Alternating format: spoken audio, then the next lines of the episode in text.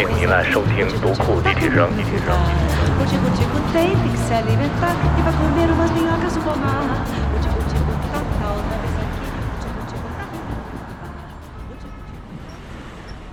你好我是老六呃现在呢这个读库的录音间里来了两位特殊的客人呃一位是黄如芳老师一位是于博雅呃我们先介绍一下于博雅。本来还想追杀你呢，没想到你主动送上门来，欠读库的稿子，欠了那么多年了啊！跟大家问个好吧。啊，各位读库的这个读者好，然后我相当于也是一个读库的作者兼这个读者嘛，在读库目前是发表过两篇文章，然后 第三篇、第四篇都是在这个遥远的不久的将来吧。好，关于这个脱稿的事儿，待会儿我们再聊。呃，接下来我们介绍一下我们今天这个聊天的呃男一号黄如芳老师。哎，黄老师，哎，六哥好，那个各位听众大家好，我叫黄如芳。嗯，呃，可能通过这个音频，大家可能没有办法看到，呃，刚才六哥说特殊的这个客人哈，我，呃，其实我是一个身材比较矮小的一个人啊，我从小患有这个罕见的疾病，叫假性软骨发育不全症啊。今天很高兴能够有这样的机会啊，跟六哥在一起畅聊，来参观那个读库。这个黄如芳，这个芳是方向的方，是吧？对，方向的方，如果的如。哦，你是浙江人，对我自己是浙江人，你们家几个孩子？呃，我还有一个弟弟，哦，你是老大。对我是老大。哦，这个呃，因为你患的这个病，小时候是几岁的时候开始发现的呢？呃，我听我妈说哈，三大概三四岁的时候，就会发现我跟其他的孩子，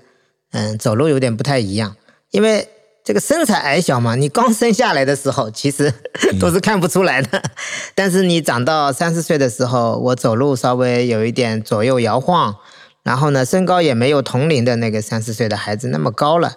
所以呢，父母就会发现有一些异常。那其中一个典型的，我妈曾经跟我讲过，就是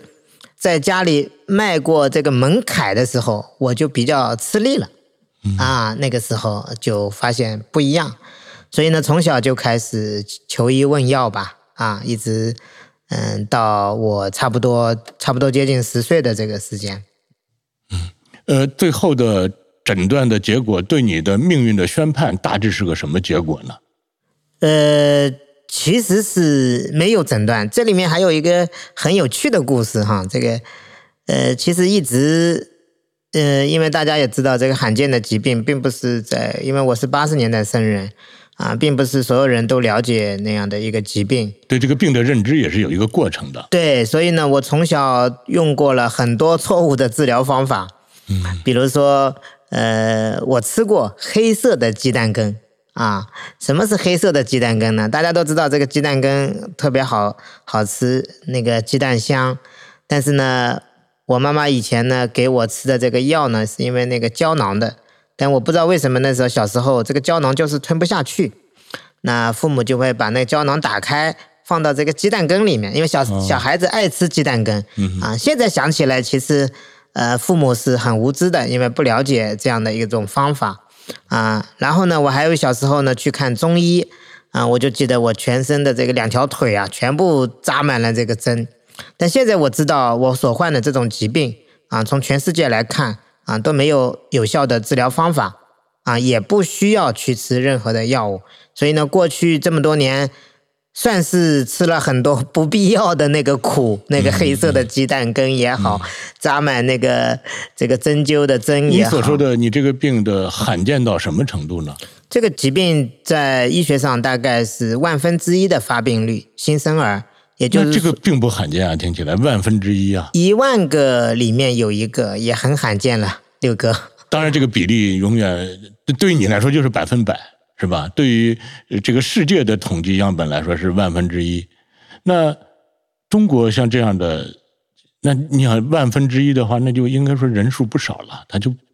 不，应该用罕见来来说了。呃，罕见还是罕见的，因为毕竟是万分之一，这是一个概率的问题，您刚才说的。但对于中国十四亿的总的人口来讲，确实中国也有数万人患有这样的一个疾病。所以呢，其实我们如果听众有一些回忆哈，在现实生活当中或者影视剧里面，其实也能看到很多身材矮小的。但是呢，身材矮小的人也不一定都得我这个疾病。哦啊，我可以在这里跟六哥说，导致身材矮小的疾病啊，全世界大概有一百四十多个疾病都会导致身材的矮小。那我是其中的一种相对比较罕见的疾病。但是你刚才说你这个病其实并不需要有什么治疗上来介入这个病，那就是说它对你的健康其实并没有大的影响，是吗？呃，我这个疾病呢，不影响寿命，不影响智力，只能这么说。但是因为本身也是因为这个软骨发育的一系列的骨头的问题吧，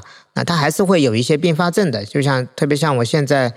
呃，这个三四十岁的这个年纪的话，其实也已经出现，比如说髋关节，啊、我这个还是比较影响，髋关节融合吗？呃，很疼，对，哦然后也会严重的时候会影响就走路，是炎症是吗？呃，也不知道是什么原因，哦，然后也没有有效的干预的方法吧，因为骨头的问题，这个是个硬伤，你可以这么来理解啊。嗯，就只能说省着用啊，我们可以这么来理解。其实我们每一个人到六七十岁，这个髋关节和骨头其实都会坏，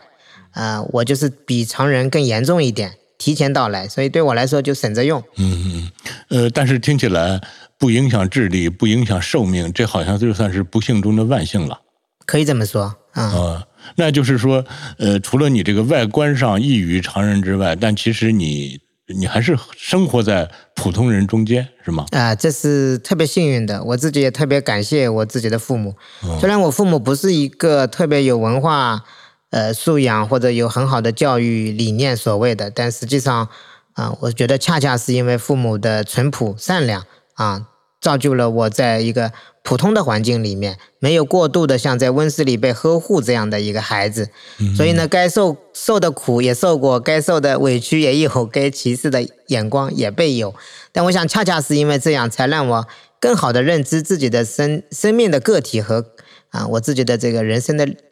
经历和常人是不一样的。但是因为今天我第一次一看到你，我觉得你这个眼神中焕发出来的光，你完全就是一个非常正常的普通人的眼光。呃，是的，这也是我自己要求自己啊，那个用普通人的生活来要求自己，要活得呃自然一点、洒脱一点啊，特别是跟朋友相处哈，不要让朋友觉得有压力。是不是说错一句话让你很敏感？我觉得没有，我是一个经常很自我调侃、很自黑的一个人。开开玩笑啊对对对，很自黑的一个人嗯。呃，那你呃上的学也一直就是普通孩子上的学是吗？是的，没有接受上那种所谓的特殊学校。那没有，哦，那后来高考被照顾了吗？呃，没有照顾吧？哦，没有照顾那那。最后考的是、嗯，我学的是广告学的专业，我呃是毕业于浙江大学城市学院。浙大城市学院是的，广告学专业，是的，这应该是一个很难考的一个。呃，还好，我们是金榜其实是题名吧呃浙大的独立学院，对，哦就是一个本科，嗯，哦，那你呃大学也是和其他的同学在一起生活？呃，我就是完全一样的，对，没有任何的需要特殊的这个照顾，对。其实是我不需要，不是说学校或同学不愿意 帮助照顾我，是我觉得我希望，呃，我自己更舒服一点，也让身边的同学、同寝室也好、同班同学也好、学校也也好，舒服一点，不要让大家觉得我是一个负担。呃，我其实很多时候我的，呃，这个价值观是这样子。嗯你是哪年大学毕业呢？我是二零零六年毕业的，零六年毕业。嗯，呃，那像你学广告的，你原来你设计的自己的人生道路是什么呢？啊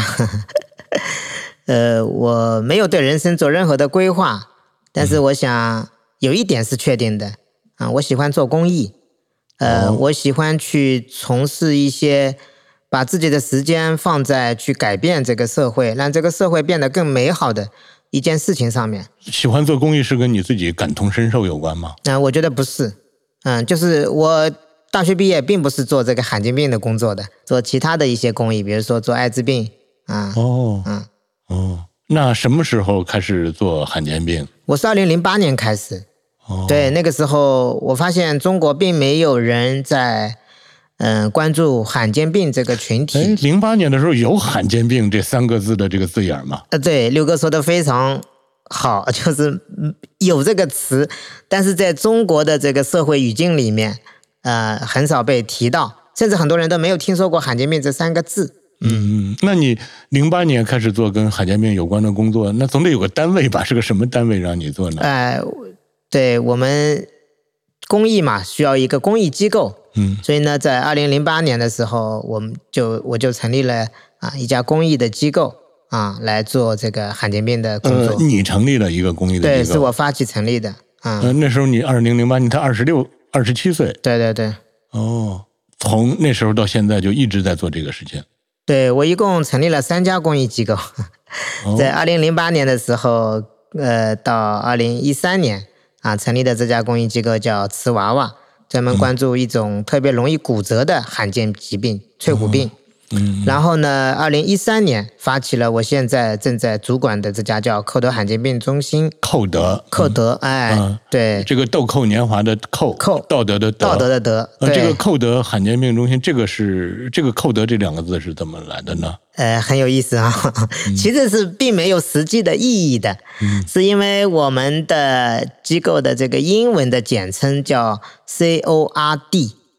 C O R D，对，哦英文念哦 code，、code，哦。所以呢，我们想把英文跟中文对应上。啊，因为我们英文这个名字呢，在国际上很有名，我们基本上在国际上也代表中国参与很多国际事务，所以呢，我们想把中文、英文对应上，所以呢，我们取了这个。寇德这样的一个词，这个听起来也显得有点洋气哈、呃 这个寇德名字。罕见病关中心罕见病中心，哦对，它是一家全国的这个覆盖整个罕见病领域的这样的一家啊公益慈善机构。那目前也是国内最大的、最有影响力的一家啊罕见病的社会嗯这个公益机构。那第三个是第三个就是我在去年二零二二年二月份的时候啊，联合一批啊顶尖的科学家和企业家，共同发起了啊专注在中国罕见病的科研和转化医学推动的创新型的基金会，叫瑞欧公益基金会，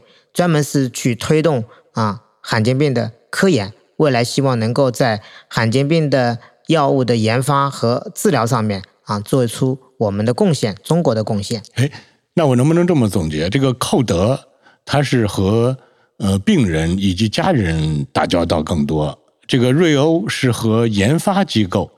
就是打交道更多，是可以这么理解吗？可以这么理解。哦，那其实看起来你这个三件事儿，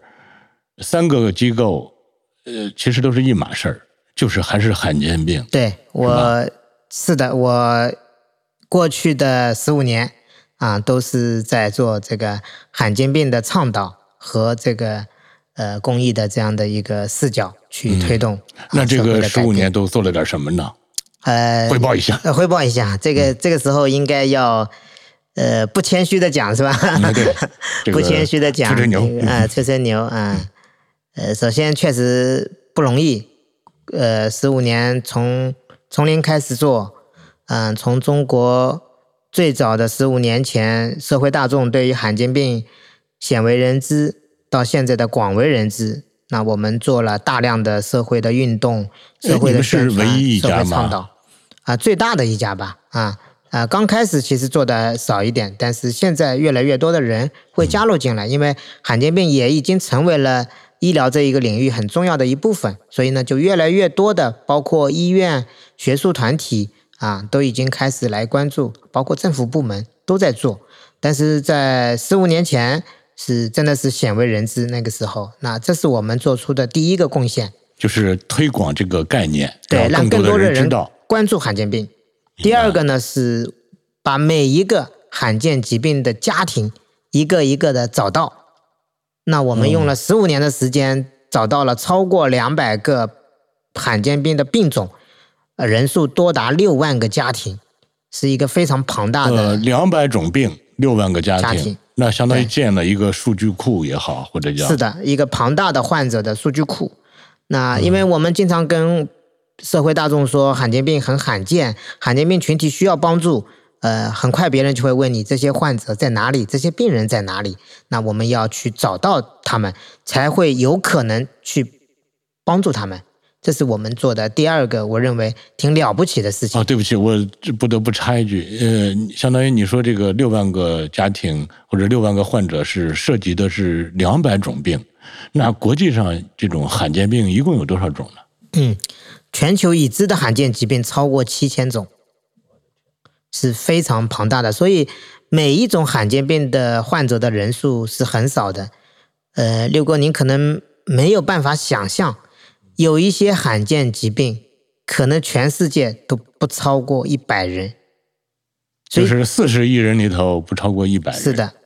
所以是非常非常罕见的。个，并且我在想，可能这还只是因为现在医科技发达了，发现了，可能那没被发现的罕见病可能就更多。哎，是的，吧所以每年都有新的罕见病的疾病或者叫基因的突变被报道出来。嗯，所以人类面临这个身体的疾病以及基因的问题是非常复杂和挑战的啊。换句话说，我们人类的科学对于疾病的认知还有很多未被探索和了解的地方。明白？好的，那就是说你做的第二件事儿，十五年间建立了一个数据库，找到了这些人嗯。啊，第三件事情就是推动了国家的政策的改变啊，因为过去十五年前一直到现在，其实国家原来很多的罕见病也不是我们国家的重点啊，那所以实际上国家没有那么多的呃政策去关注，那我们就去推动，比如说去推动呃罕见病的诊疗的政策啊，药物引进的政策，然后呢医疗保障的政策，啊，至少得入医保，能报销。是的，让罕见病的患者能够真正自药物可及和可负担是很重要的。那我们在政策这个过程当中啊，做的最最牛、最牛的牛叉的一件事情，就是在二零一八年推动了国家的第一批罕见病目录。这个是呢，哦，就是能入呃列入到这个目录中来，对这个是我们国家可以照本宣科了。是的，有一个目录，就相当于是国家，呃，对这样的一些疾病有一些承诺和引导啊，从法律政策上嘛，啊，做了这样的一个确定，所以这也是我们罕见病行业里程碑式的一个政策。嗯，在这个里头你起的作用有多大呢？呃，应该说非常大的积极直接的推动的作用，因为国家呢一直没有一个罕见病的定义和目录。那从全球来看，我们一直还是比较落后的。啊、我们怎么做呢？那我们就在二零一六年啊、我们就积极的行动起来。我们认为说，国家既然这个医疗和流行病学的数据还比较缺乏，我们没有办法像美国一样直接去定义一个罕见的疾病。那中国既然是这样的一个基础的状况，那我们应该怎么做？那我们说应该有一个折中的方案，就先出一个目录。我先不要说七千种罕见病，中国是什么？我先说，先搞出个一百多种疾病，国家先解决这一百多个疾病，先从这个清单开始。所以呢，我们在二零一六年，我们自己发布了一个民间版的罕见病的清单，我们直接就推动了国家二零一八年出台了国家版的罕见病的清单。这个呃，一个是可能对于国家是有用的，对吧？呃，相关政策的制定。另外一个，我不知道这个名录会不会对于老百姓有用，就对于那些不幸中奖的人是有用的吗？嗯，是非常有用的，因为自己所患的这些疾病不被社会知道，但突然有一天国家列入了国家的罕见病的目录，你相当于就会在这个名单里面，也就是说，所有的医院、医生和政策都会向这个目录上的疾病做倾斜，包括有了这个目录的疾病以后，治疗的药物、海外的药物药厂他就会进来，因为他觉得你中国是有政策的，哦，所以呢，就大量的治疗目录上面的疾病的药物就会快速的进入中国市场。那国家医保局在制定政策的时候，哪一些药有医保，也优先看一下这个对应的目录上的这个疾病。所以实际上，这个罕见病的目录虽然它不是一个强制性的一个一个法律，但它在推动罕见病的诊疗、医疗保障、药物引进，起到了非常积极的作用呃。那这个真的是一个救命的事儿啊，真的是有功德，那值得吹牛，那是真的 值得吹牛。是的，是的哎，那我我还是想，就是这所谓的这个罕见病，你比如说，就像你所得的这个病，这个名字是不是因为得的人太少了，这个病的名字也很少用，所以它都听起来都特别拗口。是的，医学的名字，我们看过，好像一个罕见病最长的应该是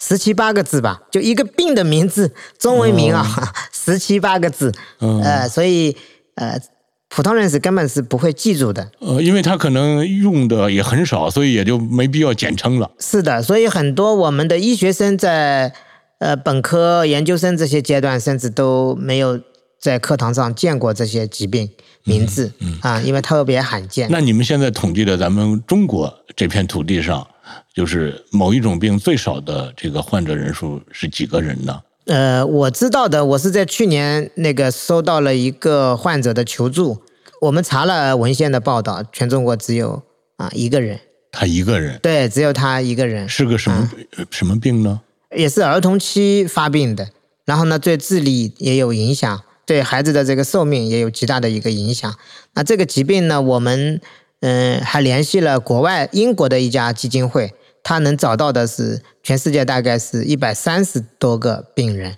那中国是我们接触到的是啊唯一的一个。听起来还是因为有你们这个渠道，这个病人才得以被知道啊！是的，啊、哎呦，但是也很难受，六哥，因为这就是我自己在十几年的工作里面，常常有时候会自我怀疑，就觉得我做这个事情好像价值意义在哪里？因为绝大部分找你的患者的家庭，我都是无能为力的。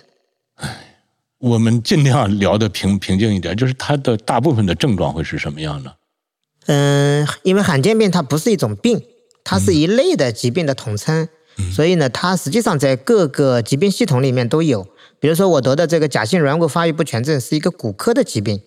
那目前罕见病整体上来讲，主要发生在一些神经系统的疾病。神经科的一些疾病，不知道大家有没有听说过？比如说灵魂砍价，去年哈，今年这个灵魂砍价里面有一种疾病叫 SMA，就是脊髓性肌萎缩症，这就是一种这个呃神经科的疾病。还有大家知道的，像很多像这个帕金森啊、阿尔兹海默症啊这些啊，很多哦，都是、这个也算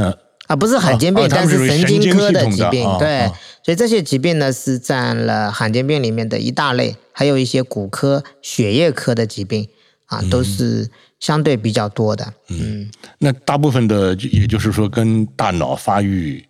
有关。呃，是神经科的疾病是最难被解决的。其实这个常人也能理解哈，神经系统有问题，你怎么通过药物能够把它搞定，对吧？是最难的啊。嗯嗯嗯。因为这个说到罕见病，可能有没有名人和罕见病相关，这样可能就方更方便大家来理解。最有名的就是这个霍金，大家知道的啊霍金，渐冻症啊。呃，得了这个渐冻症，对，是，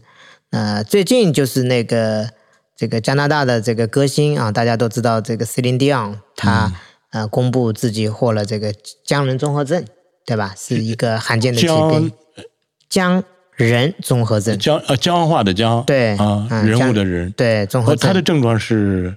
他的症状是什么？我现在突然 也没想起来。哦，嗯，这个是媒体最近刚爆出来的一个名人啊，还有一个叫，可能大家也听过，这个人其实来中国也演讲过，很有名的叫胡克尼泽，是那个澳大利亚的一个呃患者，他没有四肢啊，得的这个疾病叫海豹综合症。哦，就像海豹一样，对，就哦。海豹综合症，他生下来就没有四肢啊，但这个人特别酷，他还这个玩冲浪，冲浪好像哎，玩冲浪，嗯。还组乐队，啊、反正就是什么你都不能想到的事他都干过，嗯。啊，非常酷。他也来过中国，举办过万人演讲，嗯。嗯嗯嗯，嗯，还有呃，好像那个爱因斯坦也是罕见病，他那个爱因斯坦，你有没有发现他的头发是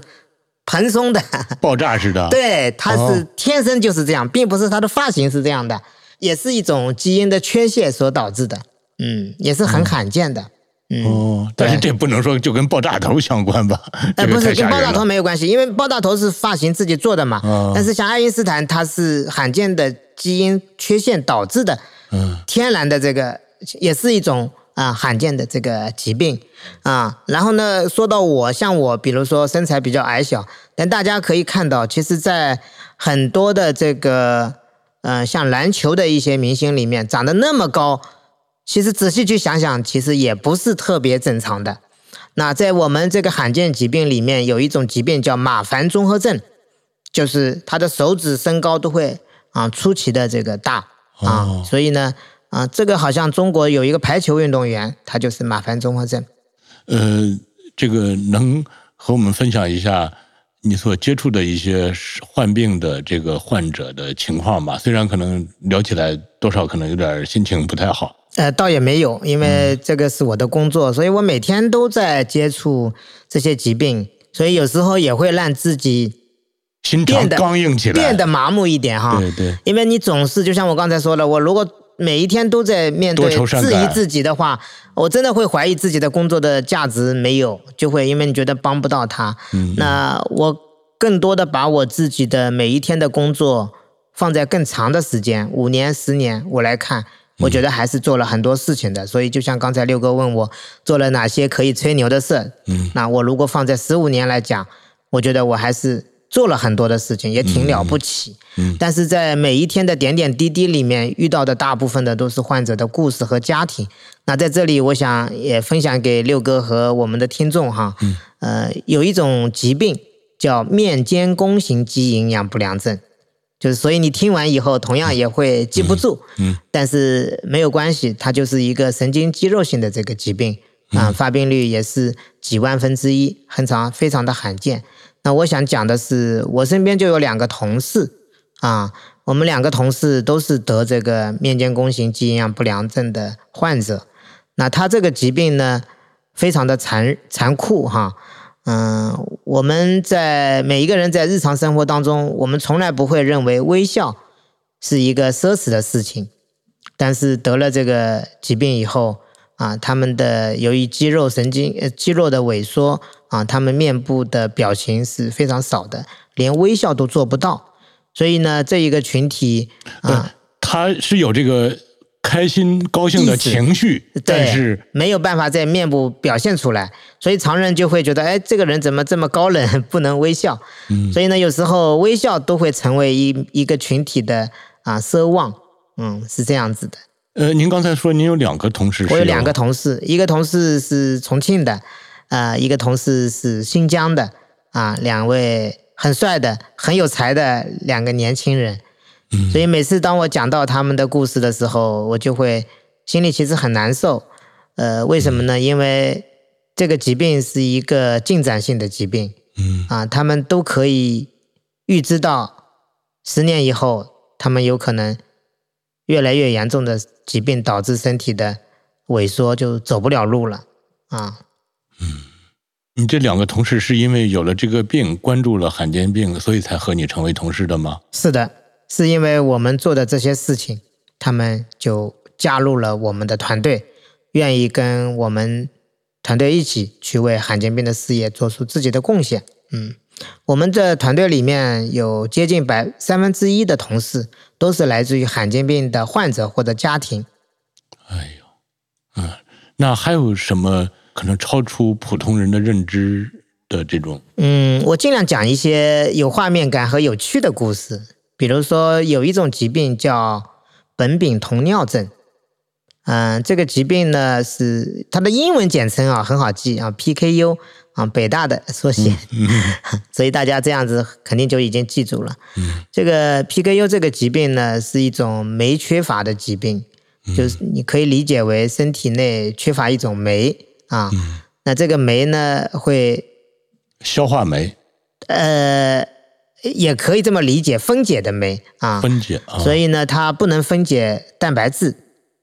所以也就意味着得了这个疾病的人呢，不能吃高蛋白的食物，所以这个群体也被叫做不食人间烟火的一个群体。嗯呃，所以我们每一天都在吃的大鱼大肉，还有米面、蛋奶，撸个串儿什么的都不哎、行。都是富含高蛋白的，蛋奶都不行。对，所以这一个群体的孩子从小开始就不能吃这些我们平常吃的这些东西。然后，如果他吃了会怎么样呢？就是体内的，嗯、不能被分解的。原来对我们普通人来讲是个营养的东西，对他们来讲就是个毒素，而且这些毒素积聚在体内会影响智力，所以这些孩子就会傻了。我们经常可能看到哈，有一些村子里面有些人孩子是傻傻的啊，智力有问题的，那有可能就得了这个啊 PKU 的疾病就是。越吃越傻。对，吃的越多，毒素积累的越多，对智力造成损伤。那他们就得吃普通的呃，就是特制的食物。特殊的食物，这种食物呢就叫低蛋白的食物，哦，要特食，要专门去买啊。所以呢，他们的治疗方法其实就这么简单。但是因为我们国家的医疗的诊断的水平，很多孩子啊并没有一出生就被诊断出来，所以很可惜，这些孩子本来可以通过饮食进行挽救的，但是因为没有被及时诊断出来，所以这些孩子就变成了我们所谓的傻子。好，这个说一个我们呃，就是你看，像我女儿小时候也是不爱吃饭，我们想了所有的办法，她还是那个体重是低于那个那个指标的、平均数指标的，最后验血他也是过敏，当然只是啊可能正常范围内的这个敏感性体质。呃，牛奶、鸡蛋当时都不能吃，嗯，所以就得给他吃那个叫氨基酸奶粉，哦，也是，哎呦，那个那个那个味道特别难，明白 就是，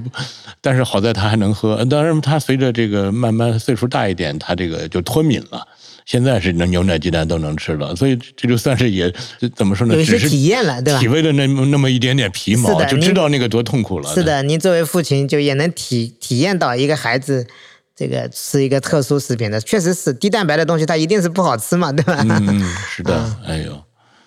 那这个相当于至少，呃，你发现了他如果是这种病的话，这不能叫因材施教哈，就让他吃合适的东西的话，对还是可以避免很多灾难的。是的，所以实际上就是这就是我们为什么一定要关注罕见疾病。嗯、因为这样的孩子从一出生，如果我们及时通过采集足跟血做检测，一滴血或者一一小针。一点点，孩子都没有感觉的，现在的这个采血方式，就可以检测这个孩子有没有得这个 PKU。那一旦确诊了，孩子通过饮食的改变，这个孩子就跟普通孩子是一模一样的。嗯，那应该说，大部分罕见病都是一个悲惨的故事，嗯，是吧？对我自己身边有一个故事，我特别想分享的，嗯，这个其实也是我们北京的一个家庭，嗯、我们我有一个好朋友，他得了，他的妈妈得了叫脊髓小脑共济失调，这个疾病呢也是神经科的一个疾病。当他自己有认知的时候，他就知道自己的妈妈生病了。然后呢，坐只能坐轮椅，然后呢，越来越严重，越来越严重。后来呢，他也查出来了，自己也携带这个基因。但我认识他的时候，这个小伙子二十五六岁吧，他能走能跳能跑。我现我他就现在认会知道识他了，未来的命运在对，跟他妈妈是一样的，所以现在我已经认识他六七年了。我知道的最新的消息就是上一次几个月前吧，他又不小心又摔倒了。嗯，他现在已经很难再像普通人一样的出门，因为这个脊髓性小脑共济失调呢，就是影响这个大脑的这个左右的平衡，他很容易摔倒。然后呢，他也会运动功能也会嗯、损失，所以实际上我觉得对一个二十多岁的年轻人是非常残酷的一种疾病。他从自己知道这个疾病，然后呢没有任何的身体异样的情况，他就知道十年以后、二十年以后他会成为一个什么样的人。那也就意味着他每一天都在煎熬啊。每一天都不知道这个定时炸弹什么时候会爆炸，唉，所以就是这就是罕见的疾病，人类医学上面临的最大的挑战就是罕见病。为什么说它最大的挑战？是因为它人数少，所以投入的科技力量不够吗？你说的非常对，就是因为罕见的疾病，很多的科学家也没有关注到，不了解。第二个呢，我们任何的一个医学的商业公司或者药物研发公司，也不会去研发治疗罕见病的药物，因为人数太少了，这个药研发出来卖那么贵。那是不是也存在因为它罕见，所以样本不足的问题呢？呃，这个在科学研究上面也有一定的呃原因啊。哎，我们听说是有一种药是治疗那个肌无力的，是吧？不是说什么三十七万一针还是多少？那算是不是一种对罕见病的一种研发吗？对，您说的是这个七十万一针的哦，七十万一针是就是我刚才提到的这个 SMA 脊髓性肌萎缩症啊，是一种神经科的疾病，也是小孩子就从小就能够被发现，也是非常严重的啊一种疾病。那这个群体呢是非常幸运的，目前全世界有三个有效的治疗的药物。甚至已经出现了一针就能治好的基因治疗的药物，所以这个群体是不幸中的万幸。而且中国的患者现在用药负担也很小，所以基本上如果从小就可以治疗的话，这些孩子也能跟普通的孩子一样。呃，就像您刚才说的，有七千种罕见罕见病。呃，真正现在有有效药物治疗的有几种呢？全球七千种罕见疾病，在全球相对应的治疗的药物大概七百个，也就是说，百分之六左右的罕见病是有相应的治疗的药物的，也就意味着百分之九十四的罕见的疾病，我们目前全人类都束手无策。所以是一个非常严峻的挑战。但是这样的一个严峻的事实和挑战。我们的国家、我们的社会、我们的所谓的有钱的慈善家、企业家，他们并不了解，所以这才是我们人类面临的最大的挑战。我们的科技已经如此发达，我们可以把人送到太空站，我们可以把人送到海下几万米的那个地方，我们可以造出一个高速运行的这么小的一个手机。啊！但我们其实也一定能研发出治疗罕见病的药物，只是我们没有这么去做而已。嗯，我跟您分享一个我的经历。嗯，呃，有一个就是读库创刊的时候，零六年的时候就订读库的一个读者，上海人。嗯，呃，他有一年给我发短信，就是说他得了渐冻症。嗯，他希望我关注这个渐冻症这个群体。啊，但是说真的，我不知道我能做什么。呃，他后来呢，他还来北京，他还约我见面，当然因为是时间原因我没有见到，当然还有另外一个原因，我我觉得我多少有点害怕，明白？我不知道见面我能做什么，我我当然我也给他汇了几笔钱，嗯，但是我知道他需要的不是钱，嗯，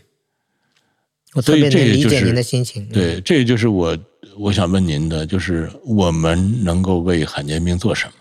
嗯，我觉得对于普通的大众来讲，哈，首先是要了解罕见疾病跟每一个人都有关。嗯，就拿我自己来说，我是一个罕见病的患者，但是我的爸爸妈妈和我的整个家族里面没有一个人会得这个病，那怎么会有我呢？所以大家就能理解，哦，原来罕见病跟每一个人都有关，因为只要有生命的传承。生孩子下一代的时候，就有发生基因突变的可能性，所以只要有生命的传承，就有发生罕见病的可能性。只不过对我来说，我就中了这个大奖。所以呢，罕见病跟每一个人都有关，希望每一个听众、每一个人都应该要来关注罕见的疾病。嗯。第二点呢，我想跟大家分享的是说，罕见病的发病的概率虽然很低。那我曾经有过一个有趣的，呃，这个说法，就是说罕见病的患者实际是帮助我们健康的人承担了患病的风险。哦，比如说我得的这个疾病是万分之一。嗯。那我们北京市如果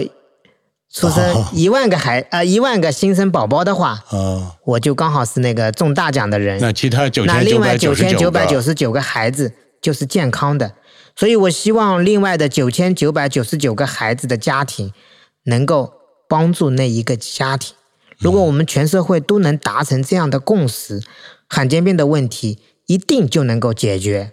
但社会往往恰恰相反，会觉得我现在没有病，那罕见病离我很远，我不需要去关注，跟我无关。哦，第三个是有意思吧？没有，我忽然想到，呃，您成立寇德和瑞欧的这个动机是什么了？寇德就是帮助病人，有的病人可能需要的不是钱，而是药，所以您成立了瑞欧。对这个，其实瑞欧面对的更多的是没有药物治疗的疾病。那我们希望能够通过科研推动的力量，啊、大家都知道，中国过去的这三十多年，我们的国家的经济发展啊，我们的科技水平，以及我们的教育水平，我们中国是很厉害的。那我希望我们中国也要加入到全球的罕见病的科学的研究和药物的开发当中去。呃，这个我得问一句，嗯呃，我们有没有中国有没有在这方面研究成功过？呃，比较遗憾，六哥，我刚才说全球有七百多个罕见病的药物，呃，据我所知，这七百多个罕见病的药物能能治疗几种病呢？呃，大概五六百个病吧。哦，就像、啊哦，您刚才说七千种里只有百分之6%对哦哦嗯得以治疗。所以呢，很遗憾的是，中国在中国的科学家和中国的药物研发的公司，在过去五十年为罕见病的治疗做出的贡献是非常有限的。那这也就是我自己在当下二零二零年、二零二三年的这个时候，啊、我希望能够通过公益慈善的力量，像全球最优秀的基金会一样，去资助科学家投入科学的研究，让那些不被人关注的罕见疾病也能够有科学家去关注和研究，最终也希望能够推动这个药物的研发，最终帮助中国以及全世界的罕见病的患者获得好的治疗，贡献一份中国的力量。嗯所以就是呃您这个基金会不是不仅仅是资助呃患者和家庭，而是资助研发机构。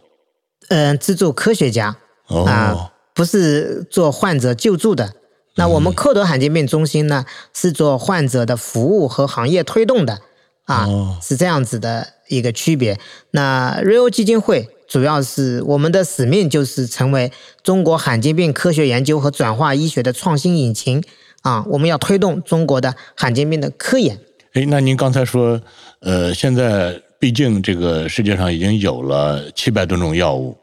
能够治疗百分之六的罕见病了。呃，那这里头应该说咱们中国在这个药物研发方面到现在成功的是零。呃，我不知道呃中国和世界对这个罕见病研究的差距还有什么，包括政策上的差距。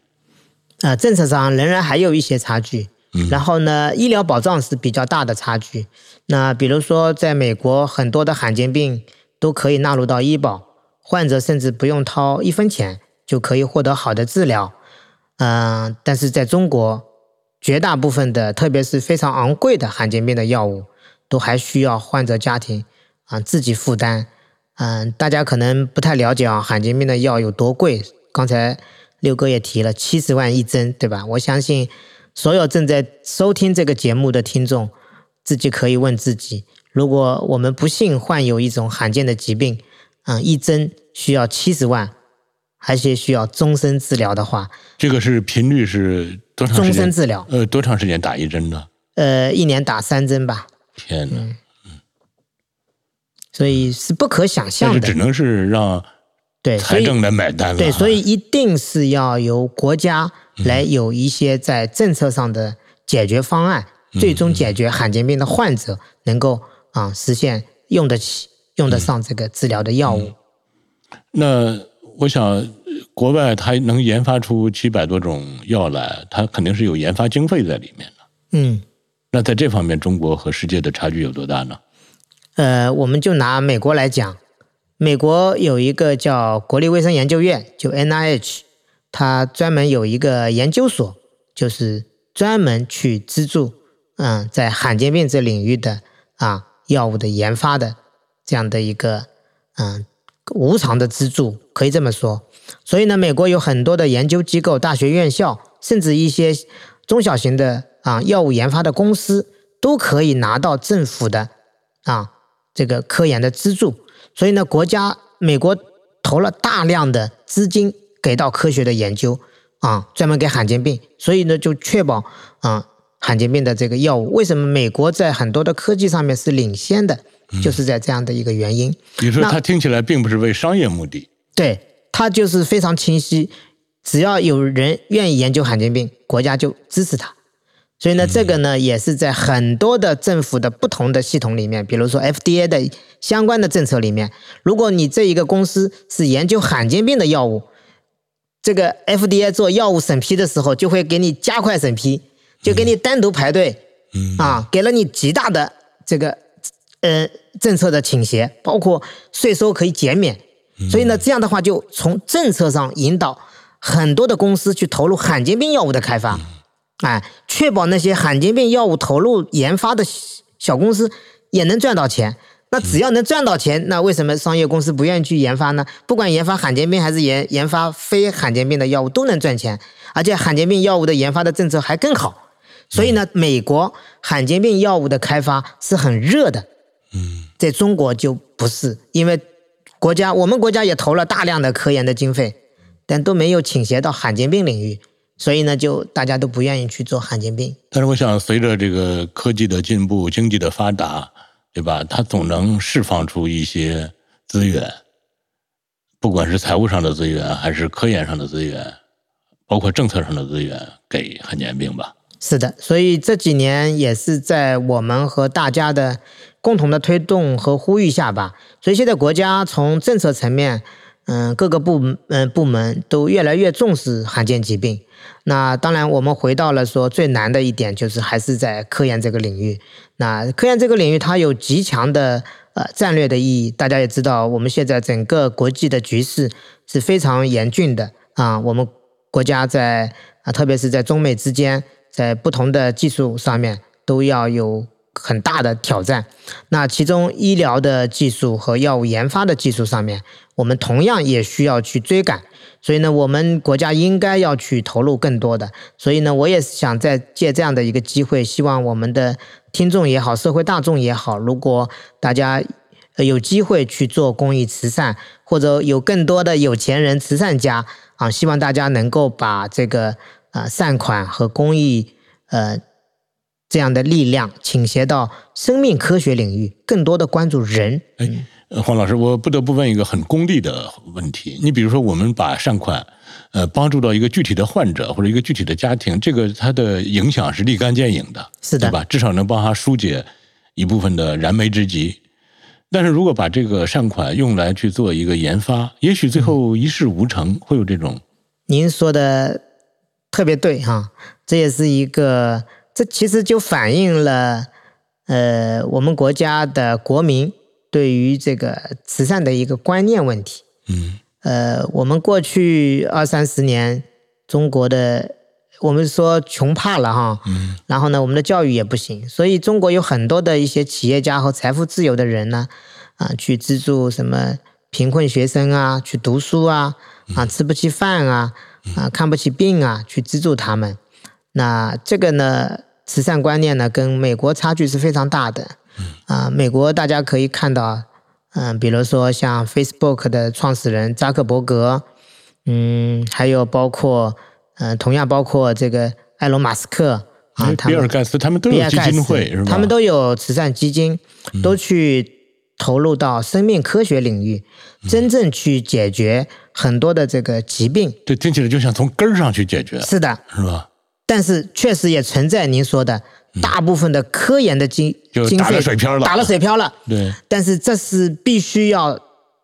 必须要打水漂的，必要必须要打水漂的，必须要付出的代价。是的，因为科学的研究是非常非常难的。嗯，这个行业里面有一个通俗的话，就是一个最终能够我们在医院里用到的一个药物，这一个药物一定是在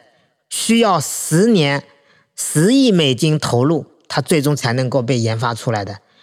所以是你看十年磨一药，就是这样的一个概念。呃，我们也出过这个关于药物研发、人类这个怎么去治疗一个疾病的书，我浅窥皮毛，嗯，我知道这个技术的进步，现在十亿美金十年都算少的。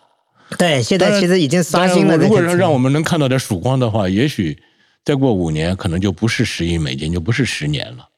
也许会缩短到三年，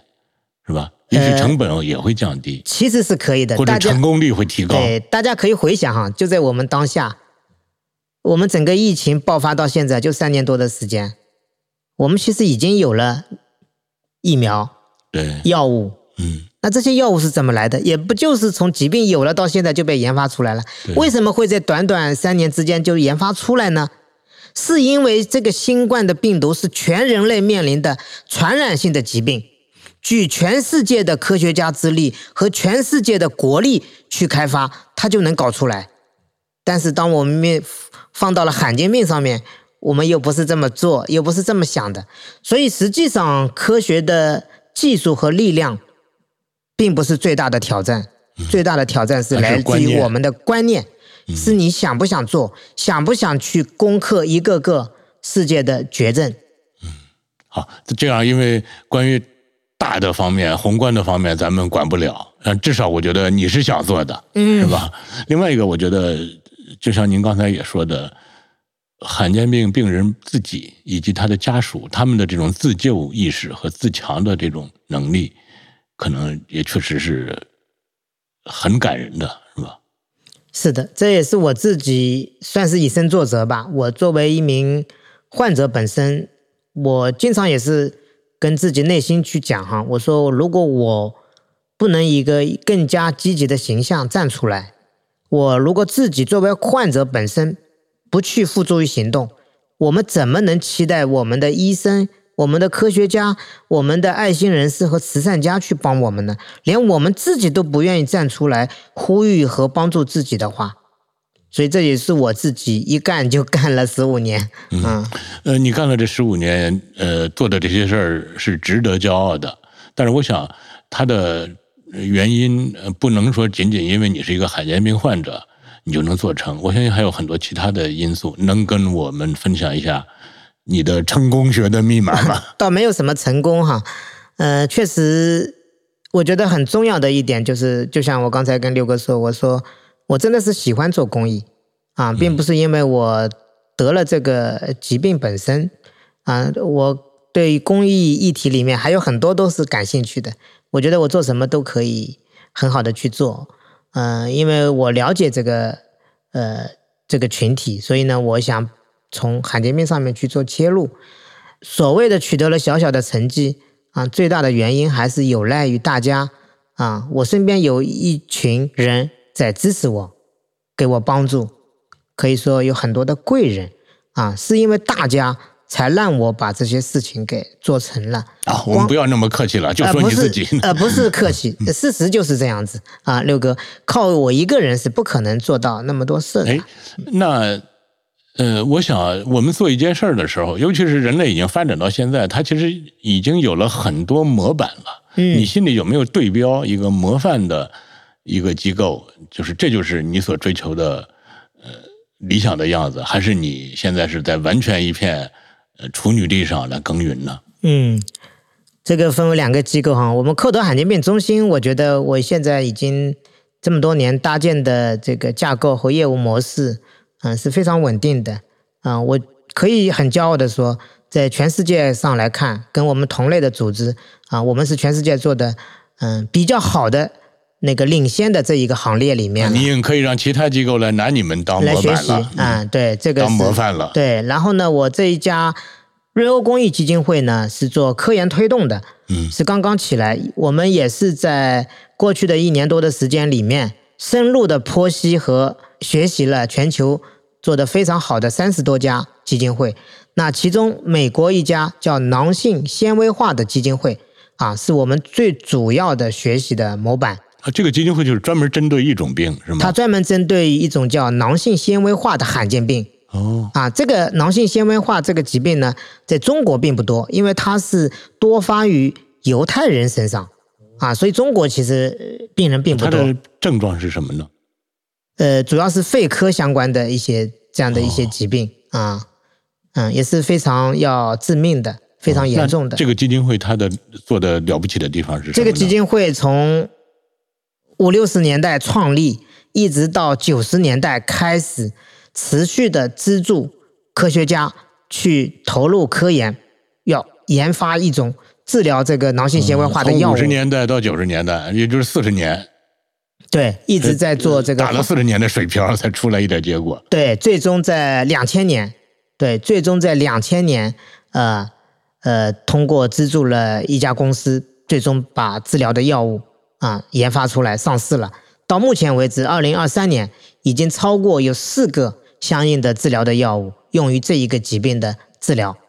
那我曾经在二零一六年访问过这家基金会，当时我问了他们的 CEO 的一句话，我说：“你们已经推动了那么多的药物被研发出来了，你们下一步是要做什么呢？”呃因为我对我的以我的认知，我觉得已经做到头了啊，啊。当时 CEO 的话让我到现在啊记忆犹新。他说：“我们最终要把这个疾病干掉，哦，就像人类干掉天花一样，对，要消灭它。真正的功德圆是的嗯，哦，所以这个囊性纤维化基金会每年仍然还以一点一个多亿美金的资金量去资助全世界研究这个疾病药物开发的。嗯但是你看，像您刚才所说的这个这个基金会，它就是靠持续不断的、持之以恒的资金上的支持。那它运营机制上有没有很先进、值得学习的地方呢？呃，运营机机制上也是非常创新的，它以一种叫公益创投的方式。公益创投，对，因为我刚才说，他每年投了一超过一个亿美金给到科学家做研究，他这些钱是哪里来的？就是他在九十年代开始去资助药厂研发这些治疗脑性纤维化的药物，一直到现在有三四款的治疗的药物，他投资这些药厂，最终的药物销售会有权益，所以他现在每年有有接近五亿美金的呃药物的销售收益，也就是说，这些善款其实也是一种投资，是对，吗？是一种叫公益创投。而且这家基金会因为已经足够大了嘛，所以他还成立了一家专门的投资公司，就是专门有如果有哪一家公司做得非常好，他就直接投它。嗯，是非常大的这种业务的模式。那我们瑞欧基金会呢，虽然刚开始做，但是我们也有这样的一个理想。我们的理想就是资助科学的研究，最终我们也希望说，我们有越来越多的善款聚集到我们基金会，我们未来就去投资更多的有社会价值感的商业公司，他们愿意去研发罕见病的药物，那我们就应该要资助他。嗯，然后呢，一旦药物被研发出来以后呢，又有商业的回报，又回到了这个基金会，持续的再去投入更多的药物的研发，形成了一个非常良性的这样的一个叫公益创投的一种模式。那这种模式在全球是最新的一种模式。那我们在中国希望能够实践这样的一种模式。但是在中国会不会也让一些人产生疑虑啊？有什么样的疑虑呢？就是这一一说创投，这听起来就跟这个这个这个啊江湖骗子似的。呃，应该不会吧？我没，刘哥，我没想过这个问题哈。哦，嗯哦那可能还确实是这是呃同样的一个东西，佛过来看见的是佛，我过来看到的就是 对对对，那真的是我可能还是以己度人了。那你就是呃，听起来你有除了有自身的这个原因，包括您所说的贵人相助之外，其实还是你强大的学习能力。呃，这一点对，在这个吹个牛哈，确实是对于这个行业，我有自己比较深刻的洞察力。呃，我很了解中国在这一个领域的发展的方向。啊、不管是我现在在带领的口头罕见病中心的业务，还是在瑞欧基金会的业务，啊、我们永远是在做领先型的和高瞻远瞩的这个呃发展。啊、我们知道国家三到五年以后，嗯，国家的整体在这个领域的变化是什么，或者需求是什么，那我们就在三到五年之前就已经开始做了啊。所以呢，是做最难的一件事情也是最没有就这种开拓改开拓型的这样的一个业务，才让我们能够用最短的时间推动了中国现在的这个现状。好了，我们终于可以让一直沉默着的于博雅啊，说句话让于博雅来说话了。对，可能有的人还等着于博雅说话呢，等了都一个多小时了，对，终于等着了。说说吧，你因为之所以今天你也会出现在我们录音室里，是因为你转会到了瑞欧基金会，是吧？为什么？嗯、我觉得这个也可以是从一个说故事的角度来讲吧，就是说，呃，实际上就是我们因为这个呃黄瑞芳，我们都喊他黄主任，虽然他在我们扣的基金会实际上身份应该叫秘书长，但是我们都呃喊他黄主任嘛，就是我应该是早在二零一零年的时候，嗯，我是见过黄主任的，但黄主任肯定是没人 记得我，因为当时呃我们在做一个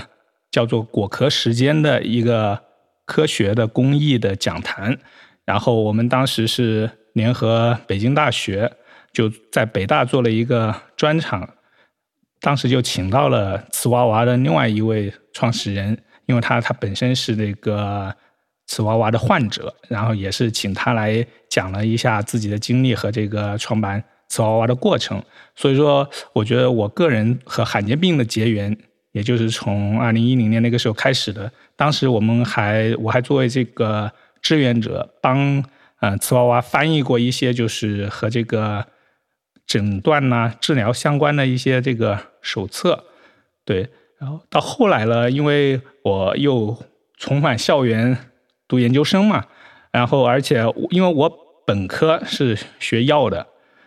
但是到了研究生呢，我是觉得还是对这个人更感兴趣嘛，所以说研究生是读了心理学，呃，也包括涉及这个神经科学这一块嘛。到这个阶段的时候，实际上，呃，仍然还是能够和罕见病发生一些这个藕断丝连。就比如说，我翻译的那本《追寻记忆的痕迹》，实际上就是作者肯德尔他最好的朋友，就是一个罕见病患者，就是也是渐冻症，然后是一位可以说是就是才华横溢的教授嘛，跟肯德尔是一起打拼几十年的这样一个战友。然后也是因为他到了中年阶段的时候，就突然诊断得渐冻症，然后很快就去世了。这个事情对肯德尔的打击也是很大的嘛。所以说，嗯、我觉得就是我在自己后来做科普，包括做翻译科普书的翻译这样一个过程中，嗯，还是常常能够接触到这个罕见病相关的一些信息。其实罕见病听起来离我们每个人都不那么远。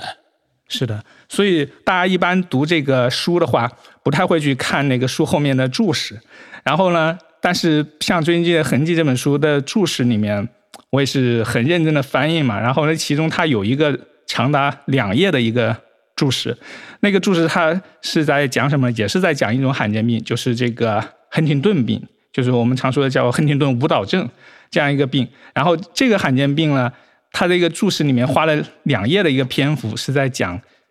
在美国它怎么从五十年代，因为有名人得了这种病，然后这个名人的家属就发起了一个病人群体，往后几十年也是和刚才囊性纤维化的这样一个基金会类似的一个模式，就是他们也是通过成立这样一个亨廷顿病的一个病人群体，资助了科研，最后在一定的阶段找到了一些能够治疗亨廷顿病的一些方法。当然，到目前为止，亨廷顿病还是不能够被完全治愈的。但是，就是这样一个长达两页的注释的话，嗯，也是对我了解说有原来有这样一个叫做罕见病的患者群体组织这样一种模式嘛，啊、有了一个很感性的认识。嗯所以包括一直以来，因为我本身既然在这个研究生阶段是学这个心理学的，然后对于这个，实际上我可能会更多的关注的是像孤独症，也就俗称的这个自闭症，然后包括一些精神类的这种疾疾病和神经疾病关注的比较多一些。那么在呃这样一种积累过程中，一直蔓延，就是积累、积累、积累、积累，积累到去年的时候，嗯，我觉得我到去年的时候，我个人的一个状态来说，如果说只是自己做这个科普和这个翻译的工作的话呢，嗯、其实还是在个人的小世界里面还是挺滋润的。但是，但是实际上，六哥肯定也知道，就是由于这几年这个疫情，造成这种大环境还是比较令人一种不管说是压抑啊，还是说呃怎么也好，所以说呃就在这样一个状态下，我当年和我一起在做那个果壳时间这样一个公益讲坛的同事，就是叫张文军，然后我们都喊他小禅。他呢有一天就突然主动联系了，我记得那天特别清楚，我还躺在床上吭哧吭哧在翻译一本书的最后一章了，就是很因为当时也是九月份夏天嘛，热火朝天的感觉，哎，然后就突然接到了他的电话，他就来呃问我说想知道我现在在干嘛，然后跟他就吭哧吭哧聊了很久，就知道了有这样一个瑞欧公益基金会刚成立的。然后，因为我就像前面说的，黄老师知道这个小禅吗？小陈就是我的同事，哦我们俩商量好了，说要把来游说他于博雅骗过来，是吧？哦，哦，这是一个圈套啊。所以呢，呃，当时呢，就是等于小陈来联系我的时候，我就像刚才说的，因为像比如说那个追寻记忆痕迹，讲这些病人权呃病人权利群体这样一些概念什么的，还包括里面讲到渐冻症这样一些罕见病，所以说我也可以说是很快的就迅速理解到说，哦，比如公益基金会在干的事情，干的什么就事情，迅速识别了这个圈套，然后就将计就计，中了这个圈套，是吗？对对对，可以这样说。但是总而言之，我觉得，嗯、我还是经过了比较慎重的一个思考，因为，呃，就像刚才说的，就是对于我来说，如果是呃继续来做这个科普的写作和翻译的话，对我自己的这种个人的小世界来说是完全 OK 的。嗯。但是呢，就像我又跳回到十年前那样，做公益本来就是我当初在北京工作的时候的工作的一个很大的一个重怀，而且一直以来，确实我个人来说的话，嗯、也是很关注各种弱势群体的嘛。那么，其实上罕见病群体在很大程度上也是弱势群体的一部分，所以说综合这样一些因素，呃我想还有一个特别重要一点，也是在于，因为我本科就是学药学的，然后到了这个研究生阶段呢，就刚刚说的心理学、神经科学，就是我的一个知识背景和这个知识结构是也是相匹配的。对对，是足够来做这样一个工作的，而且某种程度上，它可能比这个写作和翻译更能够发挥自己这么在学校里面搞了这么十多年这样的一个、呃积累嘛。所以我觉得综合考虑，嗯、我想就应该还是接受这样一个挑战，因为这样一个模式，就像主人刚才已经讲到了，它在我们中国来说还是非常新的一个模式，以前也没有人做过。那么我觉得，不管是从创新的角度，还是从自己的这样一直以来就喜欢多多少少有一点这种冒险的性格，嗯。我觉得这样一个工作是可以来尝试的，所以我就嗯，选择了这个应该说生你的生活上也会有很大的改变啊。你原来是住在广州，对是吧？为这个事儿就得迁居到杭州，是因为这个瑞欧是总部是在杭州，是的是吧？但这恰恰是反而是我选择来瑞欧的一个很大的因素，就是因为杭州吸引了他，对，哦因为杭州包括整个江南地区的这种人文，这种这这更不用说它的风景了，就说这样一些很自然的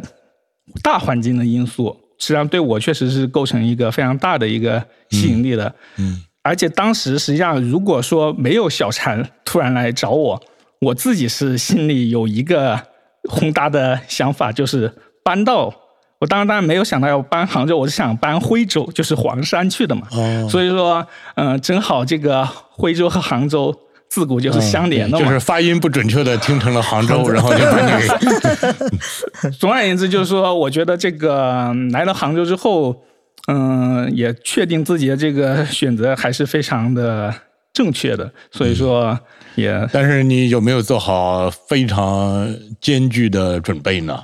肯定是有的，因为我觉得你们做的这个事情可没那么容易啊。对呀、所以这也是为什么我们现在会出现在读库的这个录音室的一个原因嘛，就是从我们的这一方出发，包括我，呃，实际上我现在算起来入职这个瑞欧才一个多月的时间，但是这里面其实上我做的很大的一部分工作就是在消耗我之前积攒了这么多年的这个人品和人脉嘛，就包括想来向六哥来讨教我们的这样一个，我觉得消耗倒无所谓，反正我们就是消耗品嘛。我觉得更主要的，你得改变你的性情啊！你原来就是一个书呆子，好吗？你现在你得变成一个交际花，这得对对对多难啊！对对对对，这确实是对我来说，但是我觉得怎么说呢？因为毕竟也是这个学心理学的嘛，所以说如果要做这种表面文章，其实上还是能够很容易的去做出来的嘛。只是说自己内心的那个挣扎，就让自己每天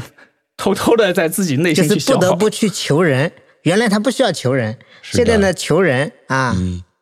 呃，这个可能也是呃做公益基金会的姿态。你们不是在为自己做，为什么要求人呢？因为我也看到国外的很多公益基金会，哎呦，你看他们那个趾高气扬的样子，嗯，对吧？他们觉得可那个理直气壮了。咱们国内确实有一些基金会，哎呀，真的是那种要把自己摆得很低，然后才能得到一些帮助、一些认可。我觉得这可能还是社会观念的问题吧。嗯，对，就还是这个行业，因为大家对这个行业不了解哈。就像其实我父母都不知道，当时我说我要做公益，人家以为是说你找一份工作顺便做个公益，哦没想到你是一个全职做公益人家就会说你靠什么养活你自己？我觉得你们未来一个是让罕见病药物研发方面得到一些突破，另外一个也能够让公益基金会活得趾高气扬、理直气壮。我觉得这就达到目的了。是的，是的。是其实我们这个工作和职业从业者也应该被社会得到认可对啊。我们在做着，甚至有时候比一个商业的工作还更有价值。嗯是的，那于贝啊，你这个好吗？弃徽州奔杭州，这个事情发生在你这个三十六岁啊，对吧？对你是八六年出生，暴露年龄了啊！对啊，这个三十六岁人生做这个这么大的改变，义无反顾嘛。